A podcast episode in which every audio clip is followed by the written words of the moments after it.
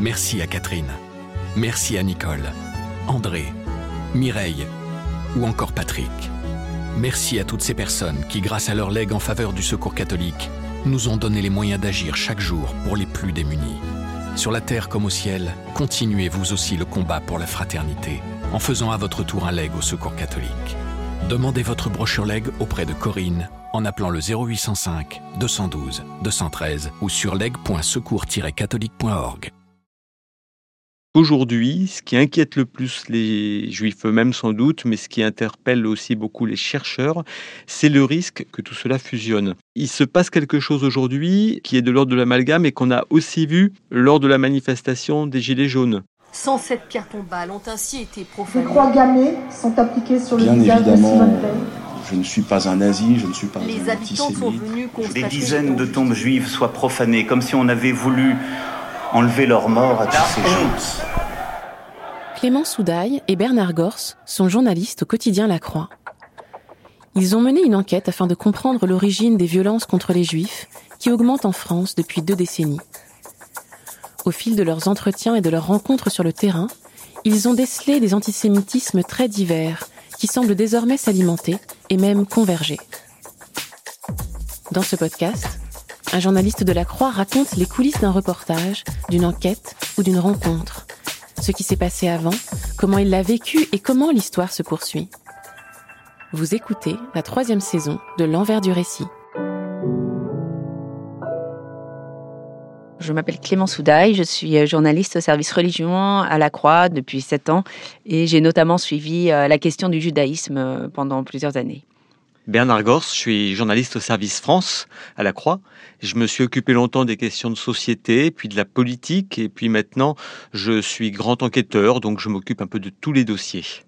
On a travaillé ensemble sur cette question de l'antisémitisme parce que c'est un sujet qu'on voit apparaître très régulièrement euh, au fil de l'actualité. Il y a eu bien sûr euh, les attentats en 2015, des clients de l'hypercachère qui ont été tués parce que juifs. Euh, en 2012, les enfants de l'école de Toulouse qui ont été tués parce que juifs. Et euh, on a voulu savoir pourquoi en France encore euh, aujourd'hui au 21e siècle, il peut y avoir des gens qui sont agressés parce que juifs, des gens qui sont tués parce que juifs, alors qu'on pouvait avoir le sentiment que euh, qu'on en avait entendu parler, on avait entendu parler de la Shoah et que euh, voilà c'était du passé et en fait non, il y a encore aujourd'hui en France des gens qui sont tués parce que juifs. Alors c'était bien une enquête aux racines aussi de l'antisémitisme qu'on a voulu faire. On n'a pas été faire des enquêtes auprès des antisémites. On n'a pas non plus fait de l'investigation. C'est pas un reportage au sein de la communauté juive. C'est vraiment une enquête pour comprendre les ressorts d'où ça vient dans l'histoire et pourquoi aujourd'hui ce phénomène est, toujours alimenté et quelles sont justement les, les sources d'alimentation.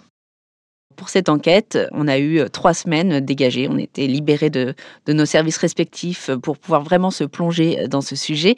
Et avec comme cahier des charges le fait d'ouvrir toutes les portes possibles, regarder ce qu'il y a derrière et voir si vraiment ça nous mène euh, quelque part, si ça nous permet de comprendre euh, d'où vient cette haine et, euh, et pourquoi est-ce qu'elle est encore visible aujourd'hui.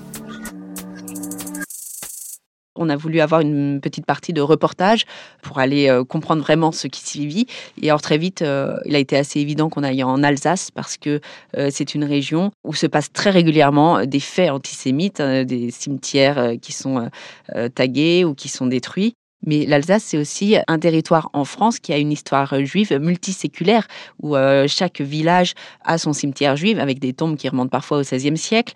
Euh, chaque village a sa synagogue, qui maintenant n'est plus euh, active, mais, mais qui montre qu'il y avait une vraie, une vraie présence juive depuis des siècles, ce qui n'est pas le cas partout en France. Et du coup, de voir pourquoi dans cette région de France, qui a cette histoire juive, se passent aujourd'hui des faits antisémites quasiment chaque semaine, on a voulu aller voir sur place pourquoi et comprendre et rencontrer les gens pour, pour comprendre cela.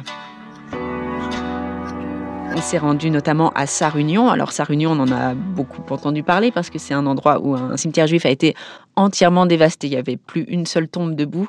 Euh, c'était en 2015. Cinq ans après, en fait, les tombes sont toujours euh, par terre. Il n'y a qu'une toute petite partie du cimetière qui a été euh, réparée. On a eu du mal à trouver le cimetière d'ailleurs, qui n'est pas du tout indiqué, qui est au bout d'un petit chemin de terre. alors que dans ce cimetière, il y a des tombes qui remontent au, moins au XVIe siècle, donc qui est vraiment complètement implanté dans la vie de la commune. Notre interlocuteur, donc, qui s'appelle Jacques euh, Wolf, est un des deux derniers juifs de Sarre-Union. Et Sarre-Union, c'est une ville où, avant-guerre, sur 1500 habitants, il y avait 500 juifs. Et aujourd'hui, ils sont plus que deux, euh, dont les enfants ne vivent plus là. Et voilà, donc c'est sans doute les deux, derniers juifs euh, de Sarre-Union. On l'a bien dit, c'est pas un reportage, c'est une enquête qu'on a fait. Mais le fait quand même d'aller sur le terrain, ça donne tout de suite quand même de euh, une sensibilité, de l'émotion qui permet d'écrire le papier, euh, sans doute aussi avec euh, avec cette dimension-là, et aussi à nous de ressentir les choses. C'est très fort quand on est sur le terrain, quand on arrive à sa réunion, on rencontre notre interlocuteur et, qu'est-ce qu'il fait? Il ouvre le cimetière et pour ça il décadenasse la porte pour éviter effectivement que ce, cimetière soit à nouveau tagué ou, ou vandalisé. ils ont maintenant mis un cadenas, ce qui n'était pas le cas avant. Bon, c'est des petites choses, mais c'est des petits détails qui permettent de comprendre de rentrer aussi dans un sujet qui donne un petit peu du relief aussi euh, aux propos des gens. En matière de reportage, on, on a aussi voulu s'intéresser euh, à l'antisémitisme qui existe notamment dans les banlieues et euh, qui peut être plus lié au Proche-Orient, à Israël, la Palestine. Et on s'est rendu à Garges-les-Gonesse où, où existe une communauté juive qui est de moins en moins importante. En fait, c'est des, des séfarades qui sont arrivés d'Afrique du Nord dans les années 60, 70 et, et, qui quittent, euh, ou en tout cas leurs enfants, ceux qui restent, c'est une communauté assez âgée, leurs enfants euh, quittent Garges-les-Gonesse parce que souvent ils estiment que la vie n'est plus vivable là-bas.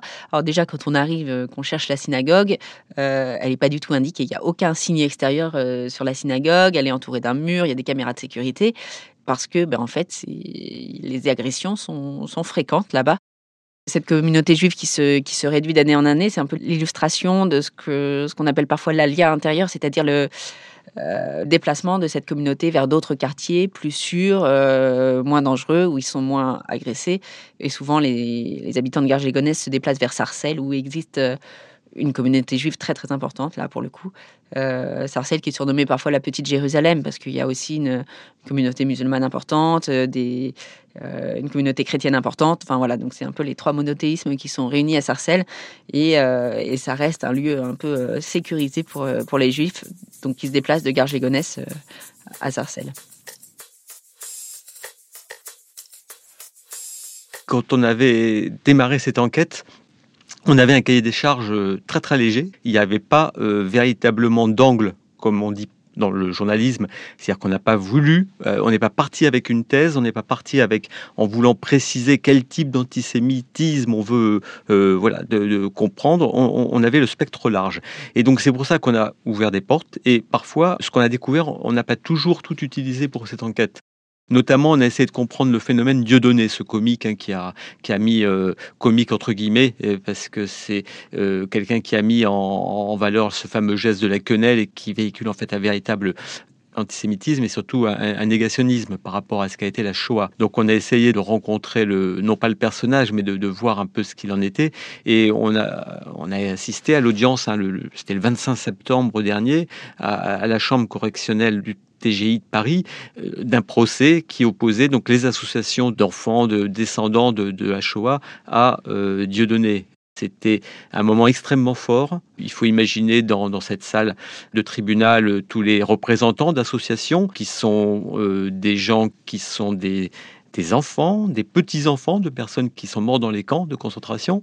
Ils sont là et, et arrive, Dieudonné arrive en short, Dieudonné, et euh, qui va prendre la parole au début de, cette euh, audience pour se justifier et tout de suite, on voit que le ton est donné. il dit c'est amusant de, les voir là si nombreux. C'est l'argent qui les passionne, dit-il en parlant de, ces associations de, de victimes. Donc c'est extrêmement violent, c'est extrêmement dur. Quand les personnes prennent la parole pour défendre euh, justement le, souvenir, la mémoire, l'histoire. Euh, on voit qu'elles sont émues, qu'elles ont les larmes au bord des yeux. Bon, voilà des moments très forts qu'on vit quand on fait une enquête comme ça.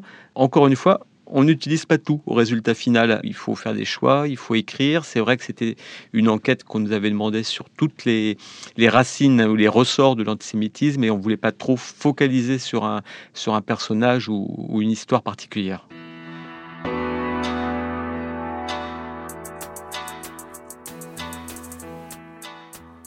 On a choisi de faire une entrée à part dans cette enquête sur l'antijudaïsme chrétien qui n'est pas euh, à proprement parler de l'antisémitisme, parce que l'antisémitisme, c'est un terme qui est né au, 19e siècle, euh, avec un certain discours scientifique qui parlait de différence des races, etc. Alors que l'antijudaïsme chrétien, qui a, qui a, réellement euh, existé, est aussi vieux que le, que le christianisme, enfin, et que les, les tout débuts. Et c'était intéressant de se pencher sur, sur cette spécificité-là et sur ce que ça a pu nourrir comme, comme antisémitisme plus tard. C'était d'autant plus intéressant euh, quand on travaille à la Croix qu'on n'oublie pas qu'à une certaine époque, et notamment au moment de l'affaire Dreyfus, euh, la Croix euh, n'hésitait pas à dire dans certains éditoriaux, n'hésitait pas à se proclamer le journal le plus anti-juif de France. Alors il y a eu tout un, travail sur, ce, sur ce sujet de, de repentance et aujourd'hui la, Croix n'est absolument plus ambiguë sur, sur ce sujet. Mais voilà, on voulait quand même traiter vraiment ce sujet-là et c'était intéressant de découvrir que en réalité, au départ, c'était des querelles entre différents courants juifs. Au moment de la naissance du christianisme, euh, il y avait plusieurs courants juifs. Il y avait les pharisiens, les, sadducéens, etc., qui se disputaient pas mal entre eux. Il y avait des débats théologiques euh, qui pouvaient être assez violents et qui se sont développés ensuite dans les premiers siècles du christianisme avec la volonté de, euh, se distancier des juifs. Et donc, ce qui était des débats théologiques au départ, ont pu devenir des, attaques assez virulentes qui ont pu avoir des conséquences au fil du développement du christianisme. Mais après, euh, on sait qu'il y a une, notamment dans la foulée de, la Seconde Guerre mondiale et la découverte du génocide. Alors là, pour le coup, il y a une, une vraie remise en question euh, des chrétiens, euh, des catholiques, mais aussi des protestants, dans leur relation avec le judaïsme, une vraie démarche de, de repentance, de demande de pardon. Et on peut dire qu'aujourd'hui, il existe une réelle amitié judéo-chrétienne, hein, qui n'est pas que, que des mots. Enfin, voilà, il y a vraiment une, une démarche même de reconnaissance de tout ce que le christianisme doit au judaïsme même si il peut euh, exister euh, chez certains fidèles de gros restes d'antijudaïsme et d'antisémitisme qui sont encore à, travailler et, à purifier. Aujourd'hui, ce qui inquiète le plus les juifs eux-mêmes sans doute, mais ce qui interpelle aussi beaucoup les chercheurs, c'est le risque que tout cela fusionne. Il se passe quelque chose aujourd'hui qui est de l'ordre de l'amalgame et qu'on a aussi vu lors de la manifestation des Gilets jaunes. Bien évidemment, il ne s'agit pas de dire que les Gilets jaunes euh, étaient euh, antisémites, c'est certainement pas vrai de l'immense majorité d'entre eux, mais il y a eu euh, au moment des manifestations pas mal de, slogans, de pancartes sur une thématique cette fois-ci un petit peu différente, qui est le lobby juif, la finance entre les mains des juifs. On se rappelle des banderoles qui avaient pris à partie le, président de la République lui-même Macron, Macron venant de la banque Rothschild, voilà. Et on avait vu au moment des manifestations des Gilets jaunes, là aussi, ce, risque aujourd'hui d'amalgame euh, entre tous ces antisémitismes euh, qui se rejoignent sur une chose, c'est la, la haine des juifs. Au-delà de la question de l'antisémitisme, moi, ce qui m'a quand même euh, assez fasciné, c'est de voir à quel point ce sujet-là est une clé de lecture sur ce que devient ou ce que risque de devenir notre société dans son ensemble.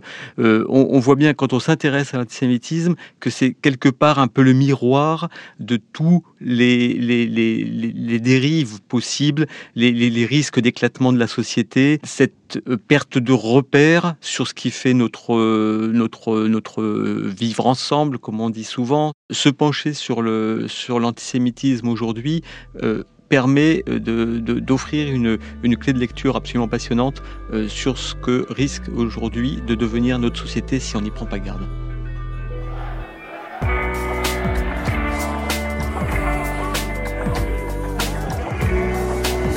sont appliquées sur le visage de Sans cette pierre